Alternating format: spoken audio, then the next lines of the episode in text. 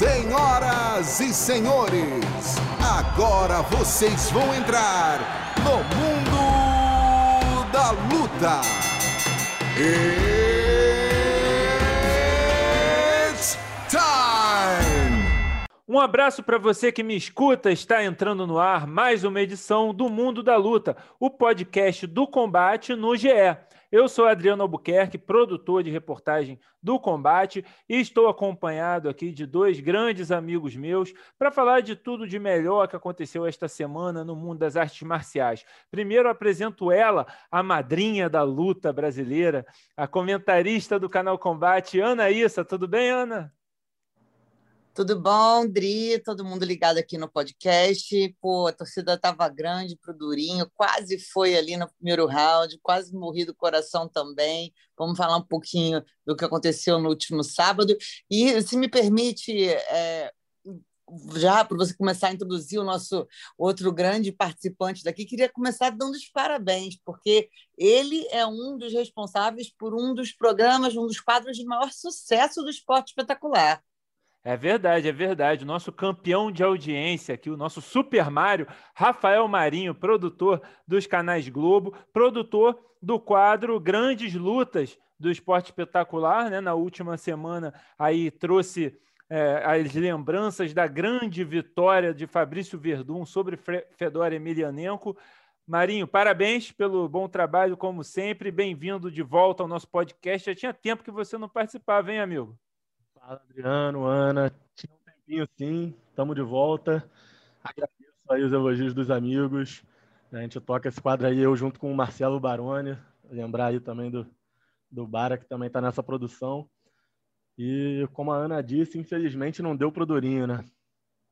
Pois é, infelizmente não foi a noite de Gilbert Durinho Burns no último sábado no UFC 258. Antes da gente entrar nesse que vai ser o nosso primeiro assunto, só lembrar que o Mundo da Luta é um podcast que está disponível em todas as plataformas, as principais plataformas de podcast da internet brasileira. Você pode achar achar-nos tanto no site do GE quanto no site do Combate, ou no Spotify, Apple Podcasts, Google Podcasts ou Pocket Casts. Então, se você ainda não nos segue numa dessas plataformas e é a sua preferida, pode entrar lá e clicar no seguir para você ter sempre o nosso conteúdo aí fresquinho, sempre que sai e sempre que entra no ar. E o Mundo da Luta é um podcast que sempre traz três assuntos semanais e depois a gente termina trazendo os destaques da semana, né? O melhor nocaute, melhor finalização e a vergonha da semana. Hoje temos uma vergonha divertida, hein, Ana? Isso já até comentou comigo aqui sobre a vergonha, mas vamos deixar isso para depois. Vamos falar primeiro do UFC 258 que aconteceu no último sábado em Las Vegas, no UFC Apex. E teve na luta principal o brasileiro Gilbert Durinho Burns em busca de ser o primeiro brasileiro campeão do peso meio médio no UFC. E o Gilbert Durinho bateu na trave contra o campeão Kamaru Usman. O brasileiro fez um ótimo primeiro round, chegou a balançar o campeão, mas o nigeriano se recuperou no segundo round, dominou muito usando aquele jab dele e chegou ao nocaute no terceiro assalto. Vou começar contigo, Ana Issa. Por que que a estratégia do brasileiro foi anulada a partir do segundo round. E eu queria né, só acrescentar, antes né, de você responder, que o próprio Durinho é, reconheceu que, diz, que faltou disciplina para manter a estratégia, né? Ele disse que se empolgou um pouco no, depois de balançar o Usman no primeiro round, quis ir demais, com sede demais ao pote para o nocaute, e isso aí o prejudicou. Essa é a sua leitura também, Ana? Então, eu concordo sim com o Durinho. Na verdade, são, são duas coisas, né? É, o Camaro ele tem uma diferença maior, ele tem uma maior envergadura, existe uma diferença de envergadura entre o Camaro e o Durinho, e o Durinho no primeiro round realmente conseguiu não dar espaço. O Camaro não estava encontrando ali o ângulo certo e a distância certa para conseguir colocar os golpes dele. No segundo round, a gente já vê o Camaro mais à vontade ali e conseguindo espaço. E a partir do momento que o Camaro coloca aquele primeiro jab ali na grade, que é um jab que já balança bem o Durinho, eu acho que ali o, o Durinho ele, ele, ele ele deu, ele, ele ficou embaraçado, né? Ficou meio perdido. Deu uma, deu uma, uma, uma, uma daquelas coisas que assim, talvez se durasse já até durou, né? Mas enfim, mas eu acho que ali o Durinho se perdeu meio que no jogo. Ele, ele não conseguiu tava, se recompor. Estava num piloto automático ali depois daquele. É, você falou o jab que acho que ele realmente estava usando o jab, mas acho que a porrada que, que balançou ele foi, foi um com direto, direto, né? É, a, a, o direto é o que ele cai, né? O que dá o knockdown. Mas eu acho que já tinha um jab entrando antes, que eu acho que foi o primeiro jab, assim, do tipo, do Camaro, porque era um momento que o Camaro estava mostrando que tinha achado a distância, entendeu? Uhum. Então, eu acho que o fator ali do Camaro ter achado a distância, o Durinho continuar entrando muito reto, em vez de angular contra um cara que tem uma envergadura maior, então, o que estava o que facilitando aí então também o Camaro a colocar os jabs em cima do Durinho, o Durinho não conseguindo mais conectar aqueles overhands que estavam fazendo efeito no primeiro round. Eu acho que tudo deu uma desestabilizada ali no Durinho. Então, acho que assim, é... ah, ele cresceu o olho, ou, ou se... ali a luta tinha muito um fator da cabeça, né, do psicológico, da estratégia, de manter a calma. Você está lutando contra o cara que você treinou durante muito tempo junto, você sabe como ele é, você sabe como ele vem. Então, eu acho que realmente, sim, mas não, não tirando nenhum mérito, não deixando de dar os méritos ao Camaro Usman. Porque, cara, a, ele aguentou ali bem no primeiro round, porque quando você vê o, o, golpe que leva o Camaro ali a bambear e depois a pressão que o Durinho colocou no primeiro round e a forma como o Camaro suportou também é, é muito mérito do Camaro. É, mas acho que, cara, faz parte do jogo, né? E aí, a partir do momento que o, o, os jabs do Camaro começaram a entrar, ele cresceu, colocou um outro golpe com a mão de trás, e aí foi no terceiro round. Eu acho que a luta tá, já estava praticamente ganha pelo Camaro, até porque eu acho que o Durinho já estava meio que perdido, meio assim, até no gameplay, do tipo, o que, que eu faço agora de antídoto? É, pois é. O, o Ana, eu vou te dizer que no intervalo, né, é, do primeiro para o segundo round, o treinador, né, o Trevor Whitman, treinador do Camaro Usman, fala, continu é, usa mais o jab, né? Usa o teu jab que você vai se dar bem. E eu pensei, meu irmão, você vai, continu vai continuar usando o jab e vai continuar tomando esse overhand de direita do Durinho. É, é a receita do, do bolo aí para a vitória do Durinho, mas acabou não funcionando, acho que pela por tudo que você disse, né? Entrando muito reto, é, não conseguiu colocar e o, e o Usman achou melhor a distância né, com, do jab dele, sem se colocar sob, é, sob risco de, de, levar aquele overhand de direita. É, Marinho, é, essa luta se desenrolou da forma que você esperava? Você esperava que seria mesmo uma luta em pé na distância? Porque eu, sinceramente, eu esperava que o Usman ia querer agarrar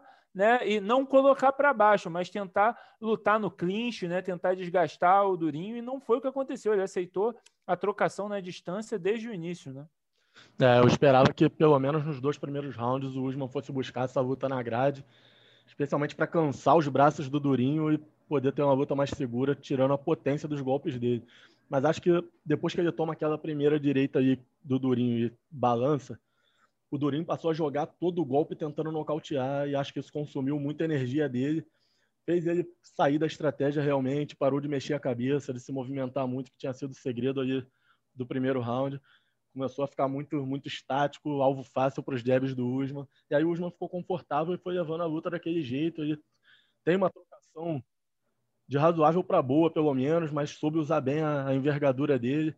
É, o jab foi minando o Durinho e o Durinho foi se perdendo na luta, a expressão dele mudou conforme os golpes foram entrando. Então, mérito total aí do Camaro Usman, que soube resistir ao pior momento dele na luta e encontrou o caminho para conseguir a vitória.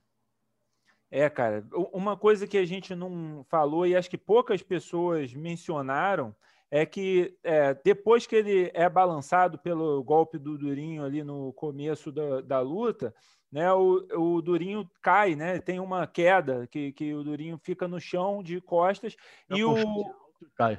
Isso, tenta um chute alto e cai. E ali é, o Usman começa a chutar a perna do Durinho para não para ele não levantar. Ele, eles ficaram bem um minuto, um minuto e meio ali, não sei, só com o, Usman bicando a perna do Durinho, sem fazer nenhuma menção de entrar na guarda dele, porque ele não é maluco também, né? Ia se expor ali ao jiu-jitsu né, diferenciado do Gilbert. Então ele ficou só chutando a perna. É, assim, acho que a intenção dele ali não era nem tanto machucar as pernas do Durinho, claro que, que tinha um pouco dessa intenção, mas é, a, a, maior intenção dele era ganhar tempo até para ele se restabilizar, re, se restabelecer das porradas que ele levou, né, do, da, do, do, quase knockdown que ele leva do, do Gilbert, e cansar um pouco ali o Durinho até dar um espaço, até ele finalmente se sentir confortável para voltar para a trocação e permitir o Durinho se levantar. É, e outra coisa, assim, cara, que incrível que ele mostrou, que, ok, a, é, como, você, como o Marinho disse, a, a trocação do Usman é, é de razoável para boa, né? não é uma grande, não é um grande trocador de forma alguma, mas você vê que ele tem uma facilidade para alternar a base, né? É, e ele falou que o, o, ele, quando ele alterna a base fica de canhoto, né, que ele geralmente é um lutador ortodoxo, mas quando ele alterna a base para canhoto e aí ele pode usar a mão direita como jab, aí fica é, ele tem um jab muito mais, mais potente do que a maioria, né? A gente lembra que isso já é uma tática que é usada há pô, décadas, séculos, por luta, grandes lutadores. O Anderson Silva era um cara destro que lutava como canhoto, então o jab dele era super potente. E o golpe que derruba o Durinho no terceiro round é um jab de direita. Né? É, é, mas ele estava na base canhota, mas ele dá o golpe com a mão, de, com a mão forte dele. É, Ana, de, depois de tudo isso aí que eu falei, eu queria te perguntar o quão bom é o Camaro Usman, né? Porque é, é isso, a gente está falando, ah, pô, não deu para o Durinho, mas é, não teve demérito nenhum nele em perder para esse cara que está invicto a 16 lutas, se não me engano, 16 ou 17 lutas profissionalmente, no UFC, se não me engano, são 12. É... São 17 profissionais e 13 no UFC. Perfeitamente, exatamente. A, a, informação exata sempre com Rafael Marinho. 17 lutas seguidas e 13 lutas seguidas no UFC que ele venceu todas.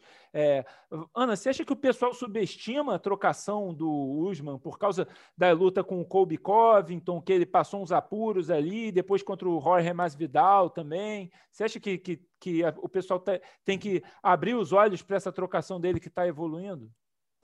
Acho que é, se marca muito né, os lutadores por uma por uma valência característica quando você vê na luta, né? Então, assim, pô, ah, quando você fala de Camaruzma, você pode nem ter visto as últimas lutas dele, mas você já vem com aquela coisa na cabeça de que é um cara que vai querer te botar na grade, é, minar o seu gás, etc e tal. É, é uma coisa que é uma característica tão forte dele, que ele faz tão bem, que acho que as pessoas né, acabam não falando das outras qualidades. É, não é um cara que é nocauteador, não é um cara que, se você pega o cartel dele, você vê as lutas indo muito mais para decisão do que do que você quando finge que você não sabe quem ele é. Se você pega pura, pura simplesmente o, o Sherdog, né? Não é um cara que você vai olhar e você vai falar, porra, esse cara aqui é nocauteador e tal. Então, assim, é, o Durinho já tinha avisado isso, que as pessoas subestimam muito a parte em pé do Camaro. A gente viu que, ok, ele passou uns momentos de apuro, mas foi uma boa luta contra o Colby Covington. O, a luta contra o Masvidal é, é, ele jogou no seguro, não jogou no dele, né? Então eu acho que, que. Mas também foi uma luta que ele. Quantos dias foram no Masvidal? Foram sete dias de antecedência? É, tipo isso, foi, foi quase. Foi né? acho que foi menos de uma semana mesmo. Então, assim, então só se eu fosse maluco para querer fazer qualquer outra coisa na, de estratégia, eu acredito, né? Eu vou, vou me arriscar para quê? Acho que tem muito, muito disso, assim. Cara, muito doido, porque eu lembro, eu lembro o Camaro campeão do Ultimate Fighter, eu lembro que foi na, numa semana lá em Las Vegas que tinha lutado a Claudinha Gadelha, tinha lutado o Rafael dos Anjos, eu, não, não, não sei se foi isso, mas era uma daquelas semanas que o Ultimate fazia no passado que eram vários eventos no mesmo, no mesmo na Fight Week, né? É, que a gente já estava foi... exausto quando chegou na hora é... do Camaro lutar. Foi, não, foi, foi que era a luta da TT contra o. A, não lembro, era Black Zillions na época, Black né? Zillions, que, é. a, né? Que vira Sanford hoje em dia. E eu lembro que assim, o Camaro chegou e meio que o pessoal, na época, foi um campeão do TUF que eu acho que o pessoal estava tão cansado do resto da semana que foi um evento que meio que passou, sabe, ninguém notando, enfim. É, mas eu acho, cara, que olha o que o cara fez. O cara passou, né, dentro da categoria o, o Jorge Sampierre. Então, assim, eu acho que e, e a, a gente é da imprensa que conhece também pelo fato dele ser casado com uma brasileira, ter uma filha, arriscar o português, tal. Eu acho ele um super personagem, tem uma história de vida muito bacana, muito maneira. É, o que ele significa, né, também é, como primeiro africano se você contar, né, o é, campeão linear é, do Ultimate. Então, sei lá, eu, eu acho ele um super campeão, um cara super simpático, assim, é, gente boa. Gostei muito também da postura, acho que a gente. Isso é uma coisa de mais de bastidores e mais de imprensa, mas é uma coisa que a gente tem que elogiar. E não que cada um tenha que fazer, cada um é do seu jeito, mas eu escrevi isso nas, nas minhas redes sociais, porque realmente a gente lida muito com isso e é muito surpreendente, até para o, o para o pessoal que não sabe da dinâmica, né? Quando o cara ganha, meio que ele tem que ir dar entrevista para a imprensa depois. O cara que perde, ele não precisa ir, normalmente nunca vai. Eu achei muito bacana da postura do Durinho de fazer questão de ir lá conversar com a Evelyn, sabe? Pô, ele é um cara, eu torço muito também pelo futuro do Durinho, cara. Ele é um cara muito gente boa, um cara que entendeu o jogo como um todo, entendeu a parte do esporte, entendeu a parte do entretenimento. Então, acho que assim, seria um super campeão do Brasil, mas acho um Camaro Usman um super campeão também fora do octógono, mas também muito completo dentro.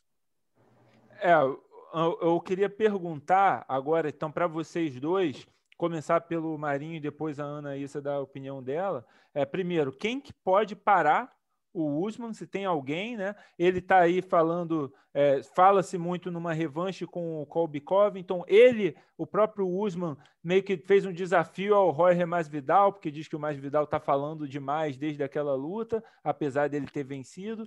É, ainda tem o Leon Edwards no bolo, né? A gente está aí aguardando o UFC. É, se o UFC vai anunciar mesmo a luta do Colby Covington contra o Leon Edwards, né? Resumindo, Leon Edwards enfrentaria o Hamzat Shimaev daqui a algumas semanas. A luta caiu porque o Shimaev ainda não se recuperou 100% da Covid.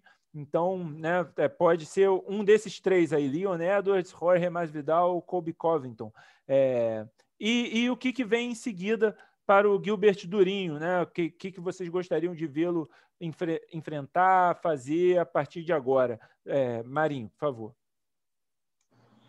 Cara, eu acho que a luta mais difícil pro, pro Usman é o Kobe Covington mesmo. Acho que ficou provado isso na luta entre eles. Foi a luta mais parelha que o Usman fez, provavelmente.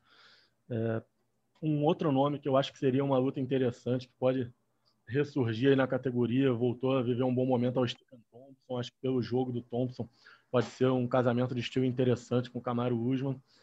E não, não vejo mais Vidal ameaçando o Usman, apesar a gente saber o poder de nocaute que o, que o Masvidal tem, é um lutador duro, mas eu acho que um novo confronto entre eles, mesmo com o Masvidal tendo o camp completo, seria parecido com o primeiro.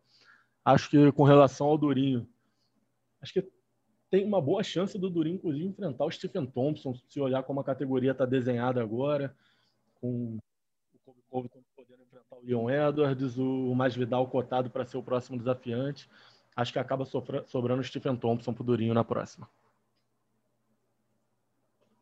Eu também acho um bom nome. A gente viu, né? O Durinho quer voltar logo.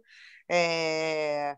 Ele já tem conhecimento, né? É, já estudaram bastante o jogo do, do Thompson ali na parceria com o Vicente Luke, quando o Luke enfrentou o Stephen Thompson. Então, acho que é, seria uma boa luta, até para o Durinho não perder também o, o, hype, o hype no sentido do, do momento, né? De estar tá ali com, com entre os cinco lutando entre ali do que voltar muito, muito, muitas casas atrás. Até porque eu acho isso, como é um campeão que já lutou contra basicamente quase todo mundo da categoria, você voltar a se, se tornar desafiante, eu acho que, que é mais rápido do que em, outros, em outras divisões, né?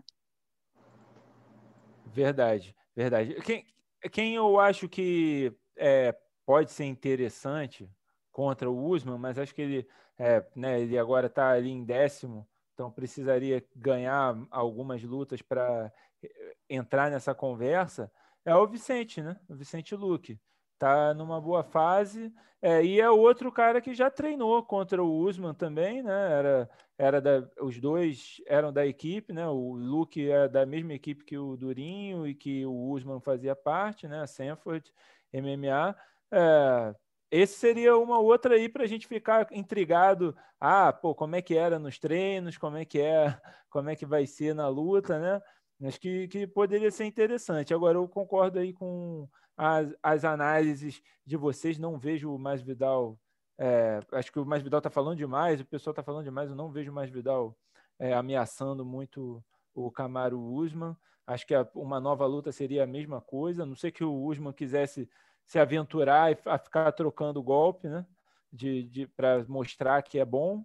É, mas acho que a maior ameaça é o Colby Covington. Mas estou curioso para ver essa luta entre Covington e Leon Edwards casada. Espero que aconteça de, de fato, porque seria, é, de repente, o Leon Edwards tira o, o Covington aí do, do caminho. Né? É, bom, vamos para falar mais um pouco do 258, porque tivemos outros três brasileiros né, é, lutando. Tivemos aí o Diego Lima perdendo para o Belal Muhammad. Gente, que evento foi esse? Um, evento com Gilbert Durinho e Belal Muhammad. É um festival de trocadilhos. Né? Toda vez que o Prota falava que o Bilal estava fazendo alguma coisa, eu ficava. Eu, eu esfregava a cabeça e começava a pensar: Caramba, meu Deus do céu, não dá. E, e Durinho, então, outro nome que não dá para falar, né? Você fica pensando toda hora se está falando sério. Eu sempre penso, melhor chamar ele de Gilbert, chamar ele de Gilbert, chamando de Gilbert Burns. É, mas, enfim, além da derrota do Diego Lima para o Bilal Muhammad, tivemos ainda a vitória da Poliana Viana sobre a Mallory Martin e a luta assim que acho que foi a que chamou, chamava mais atenção do público brasileiro e que foi mais surpreendente foi a derrota do Rodolfo Vieira, né? o brasileiro multicampeão mundial de jiu-jitsu, foi finalizado por Anthony Hernandez no segundo round, sofreu sua primeira derrota no MMA. É, Ana, o que, que faltou para o Rodolfo finalizar naquela pressão dos primeiros dois minutos que ele deu ali, né? Que ele, pô, é, pegou logo no começo, derrubou, a gente pensou, já era. E ele chegou a ter algumas posições ali, mas o, o Hernandes escapou de todas, né? É, mérito dos Hernandes, né? Se defendeu bem. Cara, a luta do Rodolfo eu achei um pouco complicada, assim, analisando ela num total e até como acaba, né? Acaba o Rodolfo sendo finalizado, que eu acho que ninguém botou isso no palpitão, botou? É, ah, hoje em dia não, não é mais, tem mais, é mas mesmo assim, assim, ninguém, é. ninguém botou a vitória do é, Hernandes. Ele foi favorito unânime. Ah, tá. Mas eu acho que mesmo que alguém desse por Hernandes, provavelmente não seria por finalização, seria né? por nocaute, fatalmente. É mas é um cara que era muito bom, né? Um cara que, que, que mostrou, conseguiu defender muito bem. Então, acho que a maior questão ali em relação ao Rodolfo é. A gente não estou o Rodolfo no Giro Combate. O Rodolfo é muito sincero, né? Isso é uma, uma qualidade do, do, do Rodolfo, ou talvez uma coisa que possa expô-lo um pouco mais, mas ele sempre, desde o tempo do Jiu-Jitsu, é um cara muito sincero. Ele não tem. Ele fala, fala, fala mesmo. Você pergunta, ele fala mesmo. E ele, no Giro Combate da semana passada, tinha deixado, é, tinha falado é, que, inclusive, acho que ele já, já tinha dito isso em outras entrevistas, que ele teve um momento aí entre, é, acho que na segunda luta como profissional, que ele hesitou em realmente continuar no caminho do MMA. De volta um pouquinho para pensar, né? O Rodolfo é a última geração ali, antes, né, quando estava começando os mundiais profissionais de jiu-jitsu, começando lá o cenário dos Emirados Árabes, dos Estados Unidos também é começando a remunerar o jiu-jitsu voltando a bombar em termos de grana. Você, assim, você vê na própria geração deles, né, do, é, gente indo para o MMA, gente investindo no jiu-jitsu. Você tem hoje os irmãos Mendes, por exemplo, o Império lá do jiu-jitsu, sem precisar fazer a transição. Que uma, uma geração, duas antes, era mais ou menos meio que obrigatório, né? Ou você vai virar treinador do, do, de jiu-jitsu em algum lugar do mundo, ou você, do, ou você vai começar no jiu-jitsu, mas para você ganhar dinheiro ou para você conseguir alguma coisa, você tem que ir para MMA acho que existia meio que uma cultura, assim, a gente passou por um pouco dessa fase, assim, é, se você olhar um pouco para trás. E o Rodolfo ele deu essa entrevista falando que teve esse momento, né? Se ele não sabia se ele queria continuar ou não. Então, acho que assim, fundamental para o Rodolfo, apesar de depois ter visto entrevistas né, dele falando é, que foi um tempo complicado, que né, perdeu a avó e que treinou bem, mas não sabe o que aconteceu lá na hora. Eu acho que assim, uma coisa fundamental, ele saber se ele realmente quer o MMA, porque às vezes parece, e, e, e é óbvio que é, é o jogo dele, é mais fácil para ele, mas parece que ele entra lá para decidir rápido e acabar. Então, assim, eu vou para quedar e finalizar, quedar e finalizar. Esse é o meu, meu né, é o meu, é o meu, minha estratégia. Mas e se isso não der certo, né? Então, assim, acho que isso é o mais fundamental. É, sei que ele está cada vez mais treinando a parte em pé, treinando wrestling, mas eu espero realmente que o, o, isso e essa derrota não abale o Rodolfo de uma forma psicológica, assim, do tipo, ah, eu era o, o, o, como é que era o apelido dele? O terror do caça, caçador de faixa preta. Caçador de faixa preta e agora fui finalizado sendo que ele estava vindo de uma experiência finalizada num torneio de jiu-jitsu, entendeu? Então, assim, eu fiquei muito apreensiva ali na hora, mas acho que agora eu conversei com algumas pessoas, não tive oportunidade ainda de conversar com o próprio Rodolfo, mas conversei com algumas pessoas que é, falaram que não, que ele está lidando bem, enfim, foi mais uma derrota, mas tomara que seja uma derrota realmente que, que sirva de lição e que o Rodolfo continue aprimorando, porque é isso, né? Não adianta você lutar no campeonato de MMA e sendo unidimensional, né, querendo só uma coisa.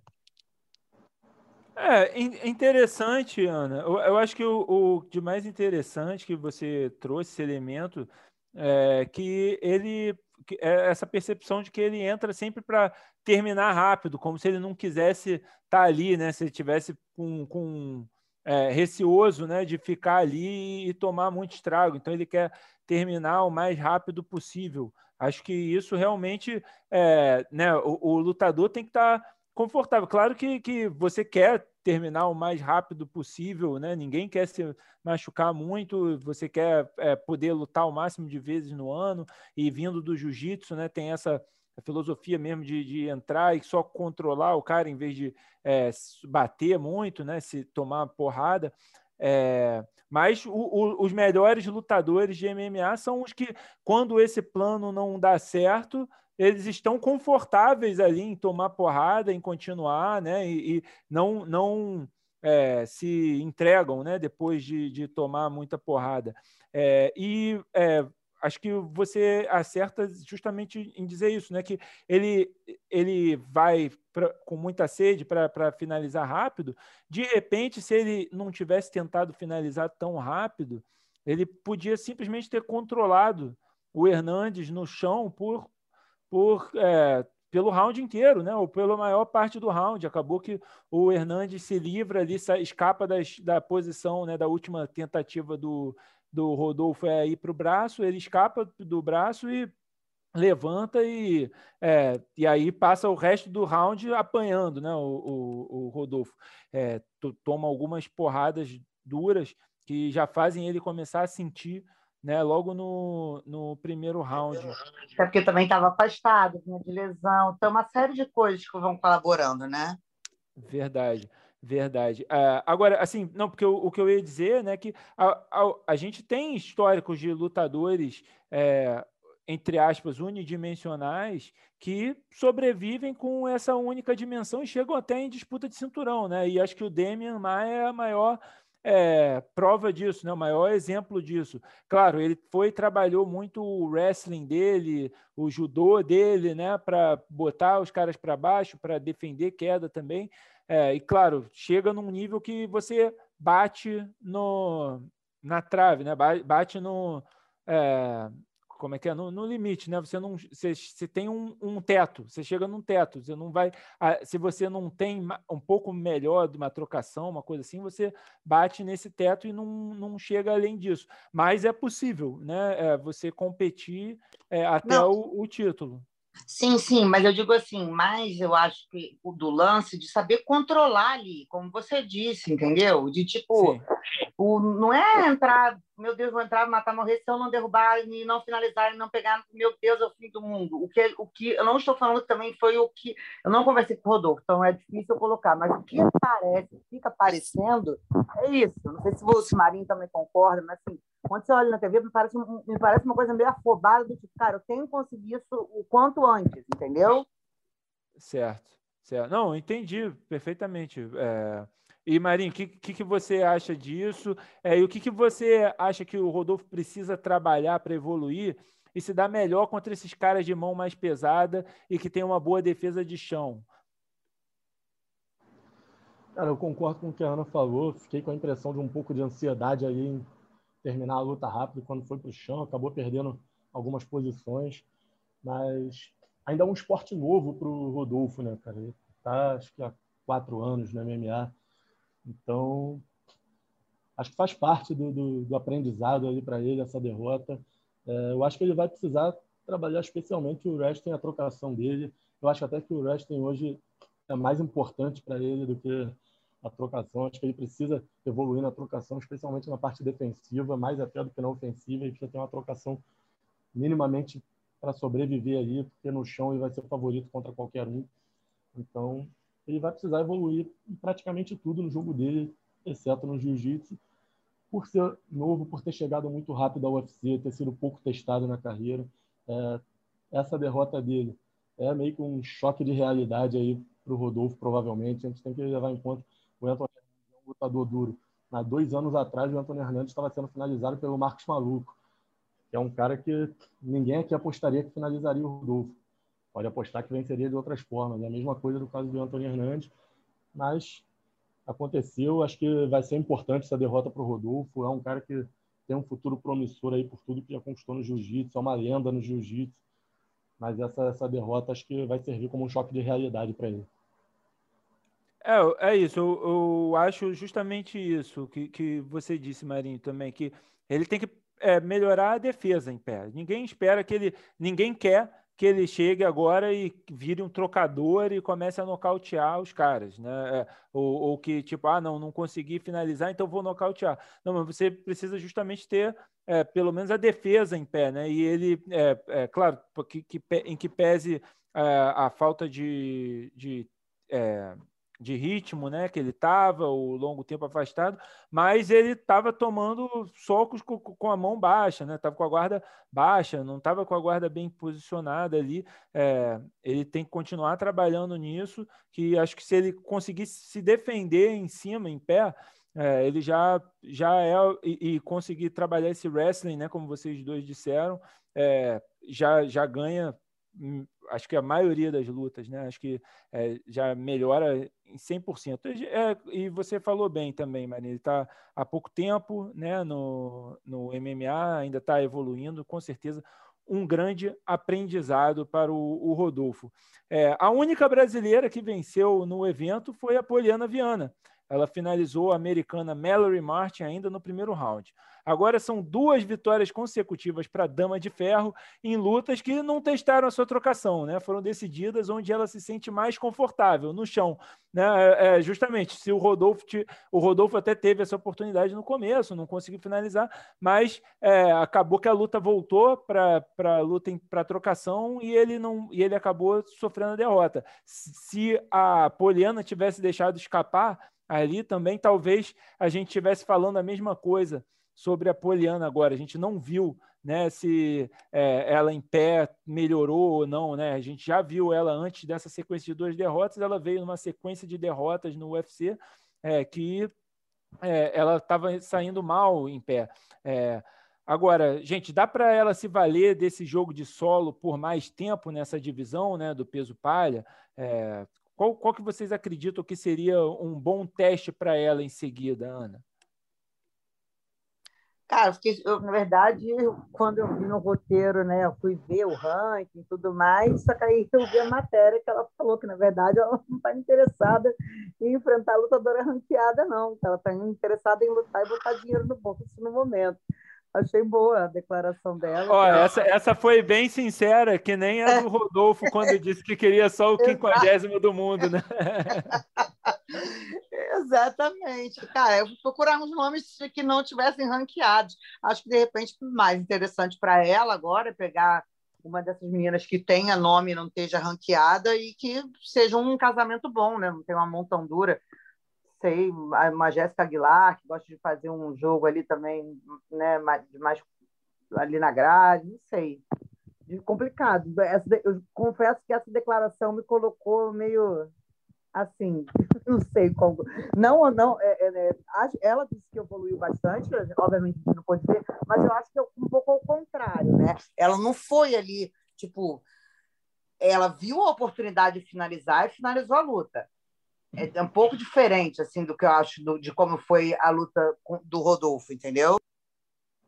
Entendi, entendi. Mas você não achou que ela puxou para a guarda é, é, a luta também? Que, eu, porque fica, ficou parecendo que ela foi quedada, mas eu achei que ela meio que aceitou, porque ela é tão boa é, na guarda, né? Eu, eu, eu Ué, mas aí tá valendo, que, que nem o, o, Durinho deu, o Durinho deu chute caiu no chão, certo? O chute saiu, escorregou, caiu no chão. Não, concordo. É Camaro, entra na minha guarda. Claro, claro. Não, eu concordo, Ana. O, o que eu estou dizendo é que eu acho que ela buscou um pouco, sim, isso daí, entendeu? Você falou que ah, o o, meio que apresentou-se a chance, enquanto o Rodolfo, pelo que, o que eu entendi, você dizendo que ele, ele buscou botar para baixo e ela meio que se aproveitou de uma situação. É, é não sei. É, sim, eu acho, eu acho que não sei. No, no caso do Rodolfo, eu achei mais ansiedade, entendeu? No caso dela, claro. eu achei que realmente a posição se apresentou, normal, assim, mais, mais leve, talvez. Não sei qual é a palavra certa. Certo. Não, tranquilo. É, entendido. Mas é realmente, então, difícil né, de casar uma luta para ela em seguida. É, Marinho, que, qual a sua opinião aí sobre isso? Você acha que, que tem alguma coisa que você gostaria de vê-la em seguida fazer? Algum, alguma oponente que você gostaria de vê-la enfrentar? Cara, eu acho que ainda não é hora dela enfrentar uma ranqueada mesmo.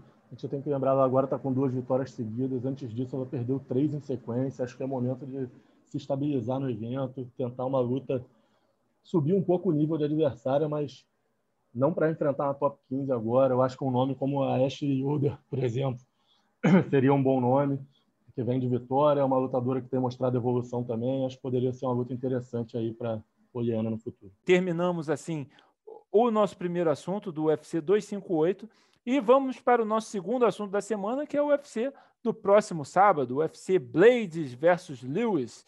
Né? É, temos um choque de pesos pesados no evento principal, mas vamos começar falando do co-evento principal, que é o que mais interessa aí para o público brasileiro. A gente vai ter a amazonense Kathleen Vieira enfrentando a russa Yana Kunitskaya, né? que é russa, mas todo mundo sempre lembra, é noiva do brasileiro Thiago Marreta, né? É, então tem aí um pezinho aqui no Brasil também a Yana Kunitskaya. É, quem vence se coloca numa boa posição para desafiar a Amanda Nunes pelo cinturão do peso galo. É, Marinho, como você vê esse casamento de luta? Você acha que está favorável para Kathleen? Cara, eu gosto dessa luta para Kathleen. Acho que a Kathleen tem muita força física, tem um jogo de quedas bem ajustado. Acho que ela consegue levar a luta para o jogo dela. Eu vejo a Kathleen como favorita é, aposta na vitória da brasileira aí numa decisão, algo parecido. Acho que a Iana é uma boa lutadora, mas acho que ainda não ganhou de uma adversária do nível da Kathleen. Ana, como você é, vê esse casamento acho. aí? É, a, a Iana gosta de botar pressão ali na grade, mas a Kathleen né, vem do judô, tem boas quedas, bo, bo, bo, boas quedas de, de, sacrifício também. Ela também é muito afiada né, no jogo de chão tem a mão pesada, é forte para a categoria. Acho que é, a Kathleen é um pouco favorita assim, para esse combate. Bom, a, essa luta é no peso galo. né? E a, a campeã, a atual, a brasileira Amanda Nunes, vai lutar agora no começo de março, defendendo o cinturão, o segundo cinturão dela, né? O do peso pena contra a Megan Anderson.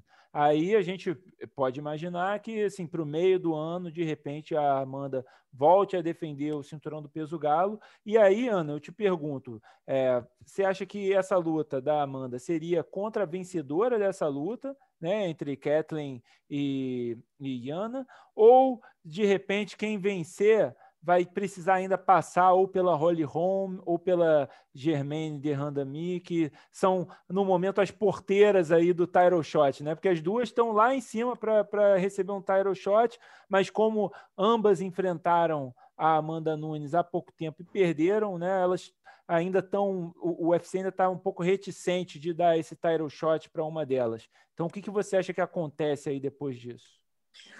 É muito imprevisível, né? Porque ainda mais tratando da Amanda, sendo aí a, é, dona de, de, cinturão de duas categorias diferentes, né? Então, cara, eu acho, eu acho que pela justiça seria bom ver um novo nome é, circulando ali, especialmente é, a Kathleen, que chegou a ser cotada durante muito tempo antes de se lesionar é, como uma desafiante da Amanda, né, na época teve o UFC aqui no Brasil, não, lembro, não vou lembrar que ano era isso, mas ela teve próxima dessa luta ser marcada.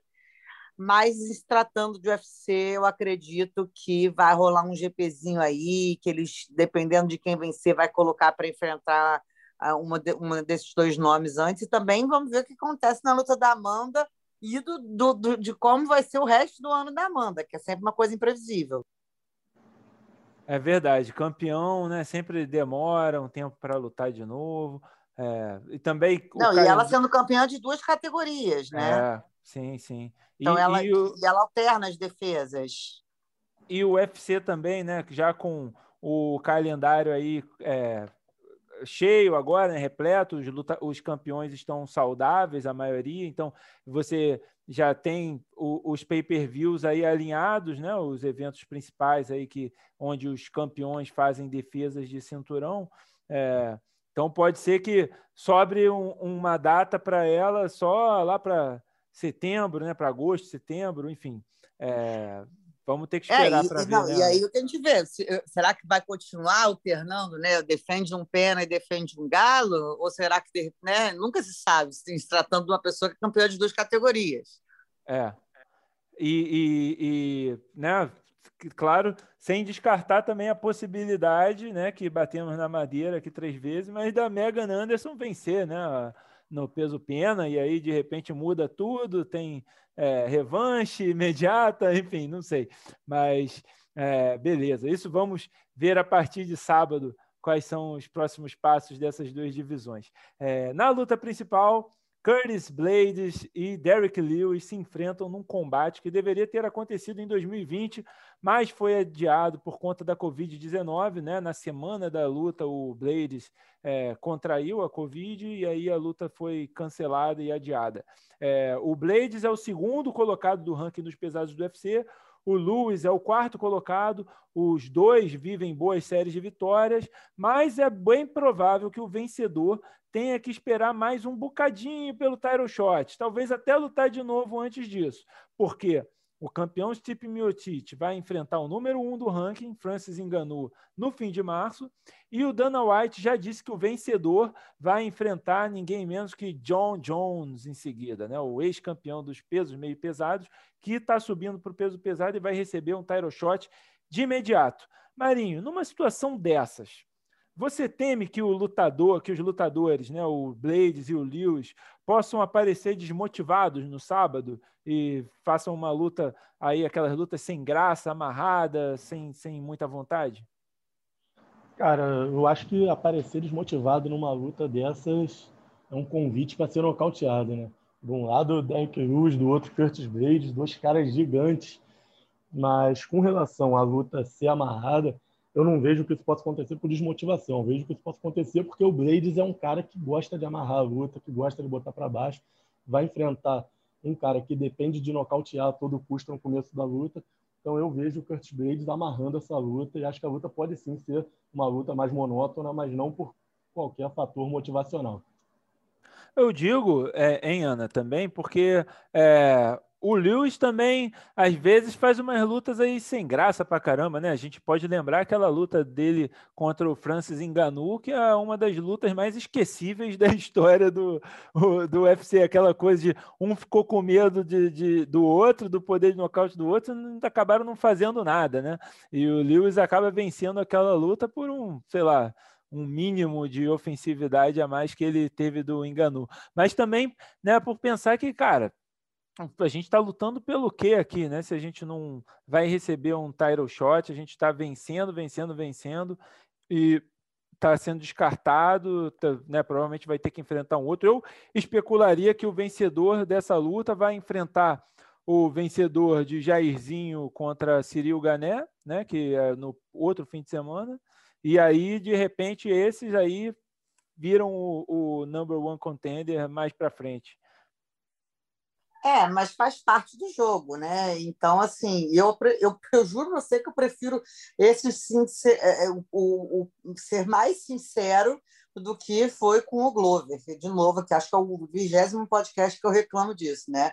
Mas, enfim, de criar a esperança e a expectativa de um cara que você está lutando para ser o próximo contender, né? E, e não ser. Então, assim, é óbvio que a gente sabe que o John Jones vai lutar e vai estrear, é, a motivação talvez seja essa, fica de bye. Por uma, por uma, quem, sabe numa, quem sabe numa luta dessa você não acaba enfrentando um John Jones da vida, entendeu? E aí é, é, recebendo o John Jones na categoria dos pesados. Então, assim, mal ou bem, é, é, é, o outro lado do esporte também, que, que eu acho que os lutadores já conseguiram entender. Dá uma desmotivada? Cara, mas ele é funcionário, é o, é o payday dele, né? é, o, é, o, é o trabalho dele também ali. E a gente já sabe que as furadas de fila são, quer dizer, né, existem. Não adianta você querer, é, é, não adianta querer remar contra uma maré que existe, vai continuar existindo e não tem o que você fazer. Então acho que assim, eu já, eu por exemplo, já estou conformada com, com essas furadas de fila. Eu antes era contra, continuo a reclamar, mas agora, cara, fazer o quê? Faz parte. Tá certo. E, e, como você vê essa luta se desenrolando, Ana? O, o Marinho já, já é, disse né, que espera assim, que seja amarrada. Se não, se não acontecer isso, o Lewis tentando é, nocautear qualquer custo, principalmente no primeiro round, vai ser o Blade colocando para baixo, amarrando a luta sendo bastante chatinha. É, é, também a minha expectativa. Agora, é, algum desses dois, né, o, o Blades ou o, Engan, ou o Lewis, desculpa, é, ameaça o Enganu ou o Miocic ou ainda o John Jones? Vocês acham que é, quando um deles receber, se um deles receber um title shot eventualmente, é uma ameaça para esses três aí? Eu acho que tecnicamente não, mas clichêzão, categoria dos pesos pesados, tudo pode acontecer. É. Marinho, o que, que você acha? Cara, o Blades eu acho que é um cara muito duro, mas se você olhar o cartel dele, as duas derrotas dele são justamente o Francis Ngannou, né? É. é difícil imaginar ele vencendo Ngannou numa terceira luta ou até mesmo o Miocic. Eu, eu acho que o Miocic, né, é, vai parecer que eu estou subestimando o Miocic. Eu acho que o Miocic é favorito contra os dois, obviamente. Mas eu acho que o Miocic, de repente, o, o Blades tem alguma chance, pode surpreendê-lo com o wrestling dele, colocar para baixo, amarrá-lo, não sei. Mas tam, também acho que o meu City, obviamente, é favorito. E o John Jones é ainda, é ainda aquele imponderável, né? Porque a gente ainda não viu ele contra um peso pesado. A gente acha que ele vai se dar muito bem contra qualquer um deles, porque ele, ele tem muita habilidade, muita é, leitura de distância e tudo mais. É, mas a gente ainda não sabe como que vai é, ser o poder de nocaute dele, como vai ser o poder de absorção dele contra golpes contra esses, esses caras, e se né, contra alguns caras um pouco maiores, mais compridos, se ele vai tomar golpe finalmente, né? Porque ele toma muito pouco golpe na, na, na cabeça. É, mas acho que o John Jones, a nossa expectativa é que o John Jones vença qualquer um desses dois, com certeza. Ok, então se ninguém tem nada a acrescentar mais, é, vamos terminando nesse assunto. O evento desse sábado ainda tem a estreia do peso pena brasileiro Rafael Alves, revelado no Contender Series, ex-campeão do Titan FC. Ele encara o americano Pat Sabatini no card preliminar e o evento começa às 19 horas de sábado com transmissão ao vivo e exclusivo só no combate. As duas primeiras lutas passam ao vivo também no Sport TV 3 e no site do combate. Vamos para o nosso terceiro assunto, que é, é, um pouquinho de brincadeira, um pouquinho de coisa séria. Tá? É, a gente vai falar aqui de Habib Nurmagomedov e dos pesos leves do UFC. Então, nessa semana, o Dana White garantiu que não vai desistir de fazer o Habib retornar até que o russo diga a ele para não ligar mais, para parar de me telefonar que eu não quero voltar mesmo. Mas, por outro lado. Tem, vai em busca da humilhação agora, né? É, é, tipo isso mesmo, é, exatamente. Mas, por outro lado, o Dana já está admitindo a realização de um mini torneio, entre aspas, né? porque não, não é exatamente um GP, não é um torneio, mas ele ia colocar os nove primeiros colocados do ranking do peso leve para se enfrentar um ao outro, para determinar quem disputaria o cinturão é, contra o Habib, no caso do Habib retornar, ou eventualmente o cinturão vago, né, caso o, o Habib mantenha a aposentadoria.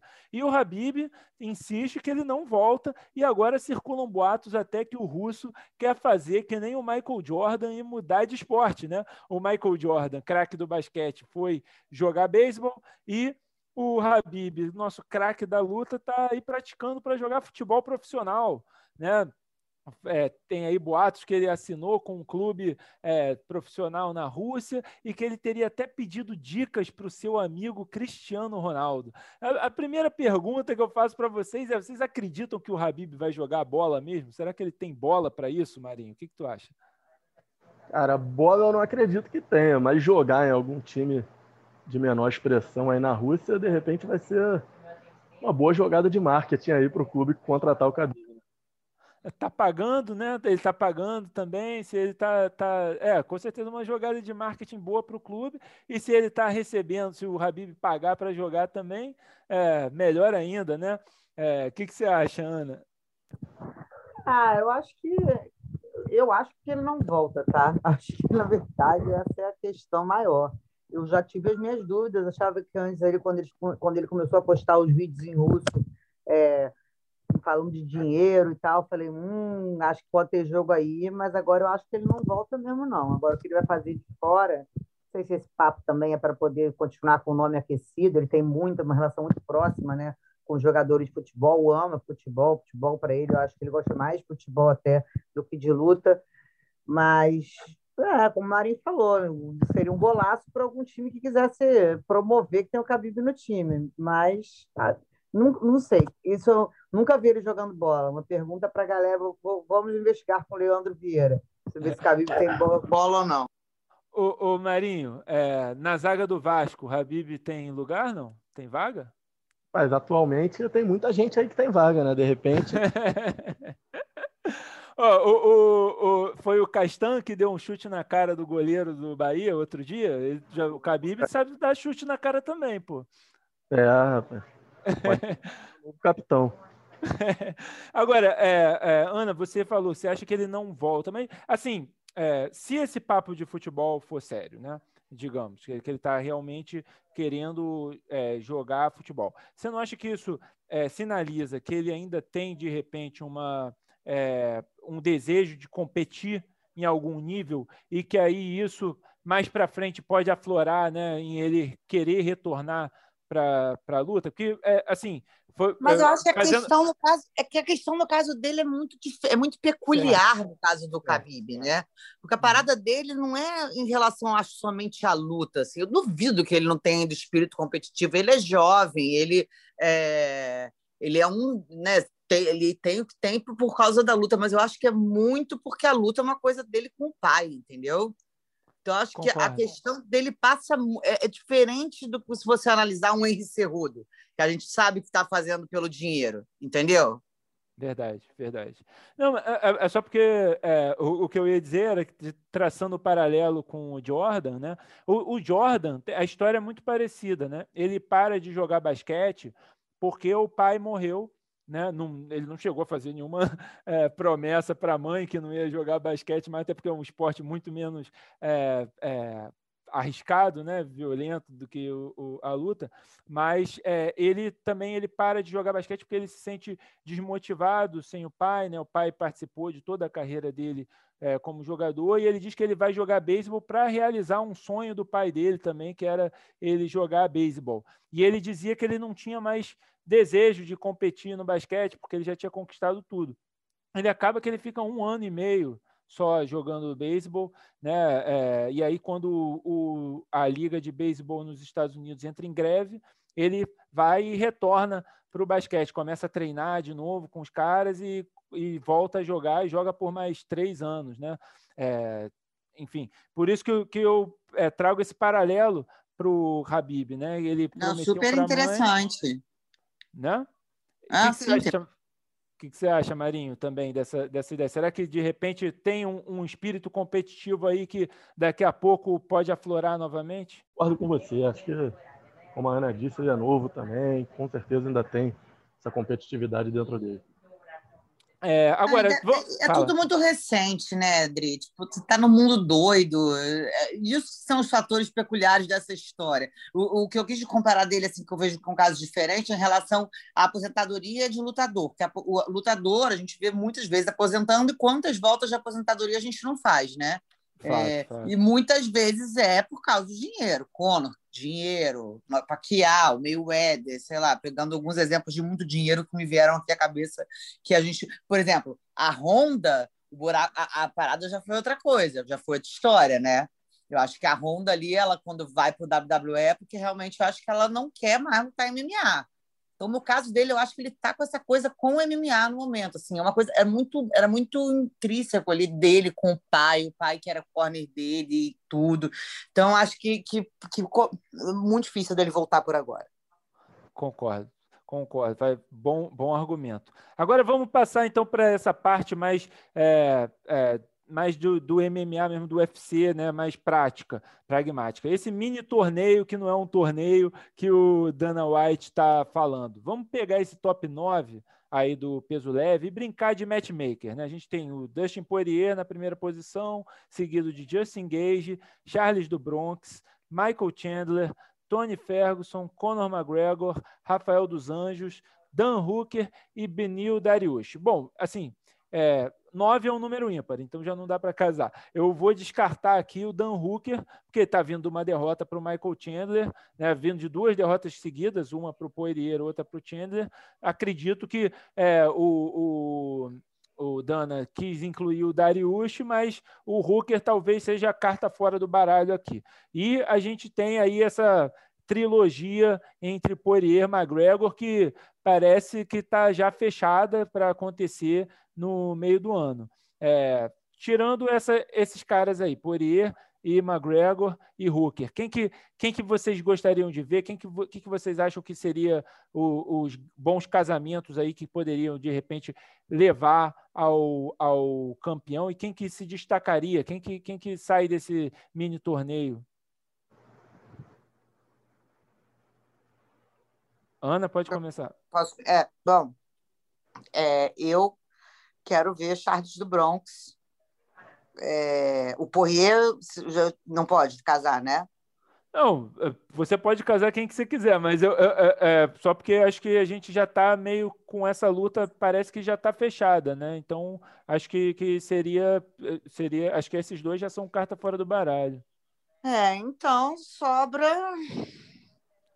Ai, que difícil, né, cara? Porque eu, eu acho muito que o Charles do Bronx e o Dustin Poirier era a luta a se fazer pelo cinturão interino.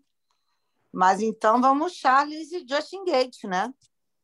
Certo, certo. Seria uma boa, né? É, e, e acho que aí um...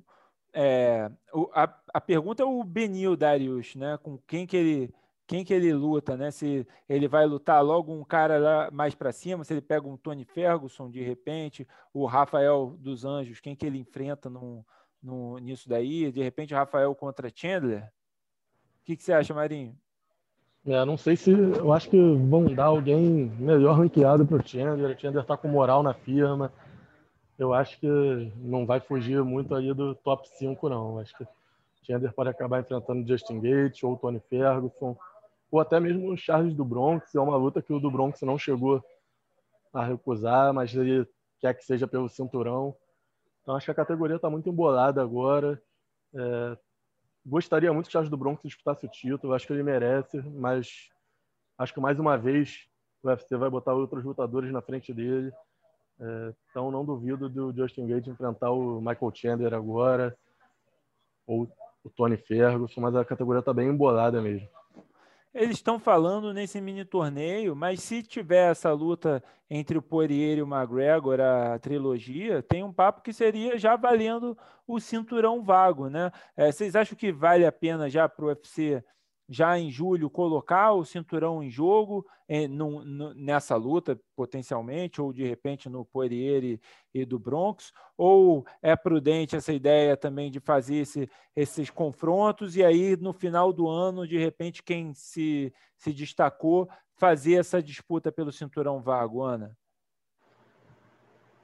Eu não entendo essa resistência do UFC em pelo menos não ser interino, né? É, Porque... É, pois é não faz sentido. A gente já viu por muito menos ter cinturão interino. Então, eu não sei se é uma, uma coisa de uma questão de honra, do tipo, ah, se eu colocar algum cinturão, eu vou meio que tá, tá dando braço a torcer que o Khabib se aposentou mesmo. Não sei se passa por aí a questão, entendeu? Do marketing. Tem que entender, porque, gente, já vimos tanto cinturão interino feito por muito menos, né? Pois é, pois é, né? E, e tá realmente essa resistência. E, e, eu acho assim que seria até interessante se ele bota o cinturão interino, né? Ele quer tanto que o Habib aceite a, a, a trilogia, a revanche, desculpa, contra o McGregor. É, se o McGregor tem um cinturão interino ali, bota muito mais pressão. Né, e, e, traz muito mais atenção para a luta, né? É, luta de unificação dos cinturões. Pois é. Né? Pois é, cara, assim, e me estranha essa posição, né? Porque assim, a gente, eu acho que o cinturão interino que não foi dado, e que na verdade nele nem, nem foi, não, foi dado. Não, eu ia falar, ia, ia viajar aqui, porque o, o Barão era campeão interino, né? Sim. Eles não destituíam o, o, o, o Dominique de, de campeão, né? Então o Barão foi durante uns dois anos campeão interino. É, eu não sei, é. às vezes existe, uma, existe umas coisas assim que eu não sei se é uma questão de realmente, por exemplo, se tirasse o cinturão ali, né, do Dominique, talvez mexesse com o mercado americano, eu não sei. Deve ter alguma razão maior do que uma simples coisa de birra de não querer dar o cinturão, né? Pois é, pois é, mas isso é, é aquelas coisas que se passam na cabeça de Dana White que ninguém sabe. Né?